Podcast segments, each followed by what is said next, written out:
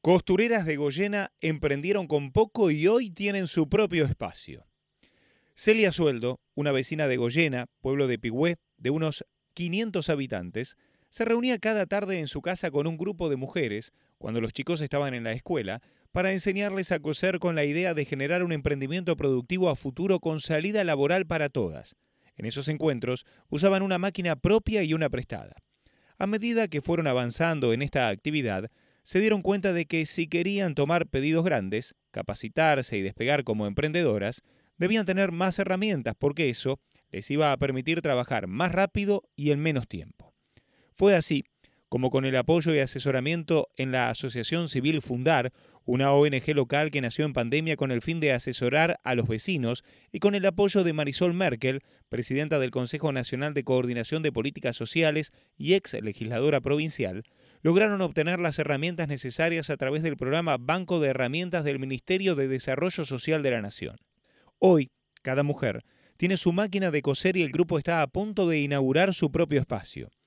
Emanuel Araque, quien preside Fundar, comentó cómo se fueron dando los pasos para que estas mujeres que empezaron con muy poco pudieran proyectarse y desarrollar una salida laboral. Recibimos a diario muchos vecinos que se acercan a consultar o proponer ideas y proyectos. Una de ellas fue Celia, una vecina del pueblo que siempre planteaba la inquietud de hacer algo en Goyena. Queríamos ver en qué podíamos colaborar con ella, comentó.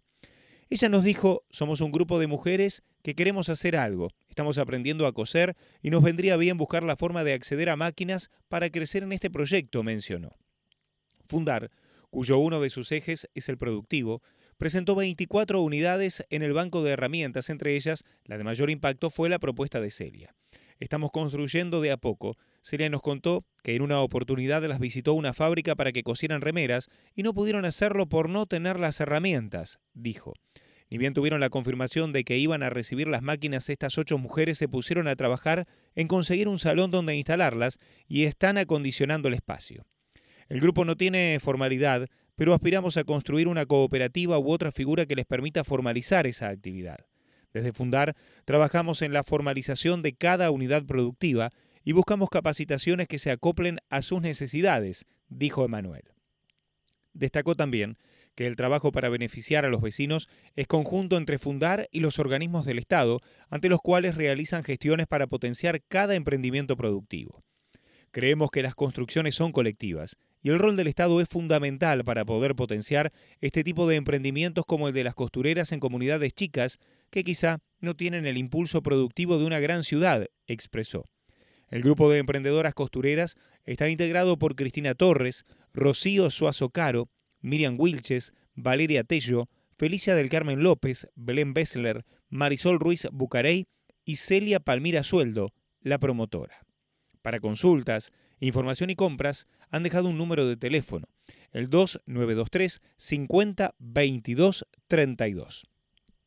Emanuel contó que la ONG surgió con la idea de cumplir con el rol de las asociaciones civiles, que son el tercer sector que intermedia entre el público y el privado, y de abrirse a la comunidad luego de la pandemia. Durante la misma habían organizado charlas con especialistas de distintos temas con muy buenos resultados. En el eje de asesoramiento, la institución está abierta a cada persona o incluso a otra institución, ya sea un club, una sociedad de fomento o quien necesite asesorarse o resolver alguna cuestión, explicó Areque. En pandemia hicimos inscripciones para la vacuna del COVID para quienes tenían dificultades con eso y no tenían los medios para inscribirse. También ayudamos a vecinos que se acercan a tramitar documentación, siempre con las puertas abiertas para quienes necesitaran una mano, destacó. El eje de capacitación surgió a partir de recoger las demandas que van surgiendo en lo cotidiano, en el aspecto laboral y formativo. Había una demanda creciente de tener herramientas para poder salir a afrontar el mercado laboral cuando se terminaba la escuela, sobre todo en los casos en que un adolescente no seguía una carrera universitaria o terciaria, y con personas de todas las edades que deseaban ampliar su currículum y experiencia a partir de distintos cursos de formación, dijo. Fue así que contactaron con el IFAP, Instituto de Formación Profesional, para realizar un convenio en el que se brindan capacitaciones, cursos, todo en su sede. Se ofrecen cursos virtuales y nacionales que certifican las capacitaciones a través de universidades. Marisol Merkel nos puso en contacto hace unos años con gente de Deró, en Andán, donde vimos una experiencia distinta. Nos quedamos impactados por un grupo de mujeres que había logrado formar una cooperativa y siempre nos quedó la idea de hacer algo similar, de tener un pueblo productivo, cooperativo, que relacionara a la comunidad, dijo. En charlas con vecinos y recogiendo demandas, Fundar comenzó a averiguar en distintos estamentos del Estado los programas disponibles para asociaciones civiles.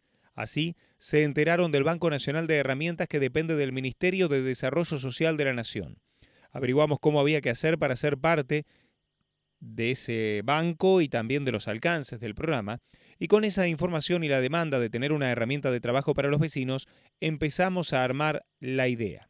Gracias a ello, hoy las costureras de Goyena pueden tener su propia fuente de trabajo para inspirar a más vecinos a seguir generando proyectos con impacto en el mercado laboral.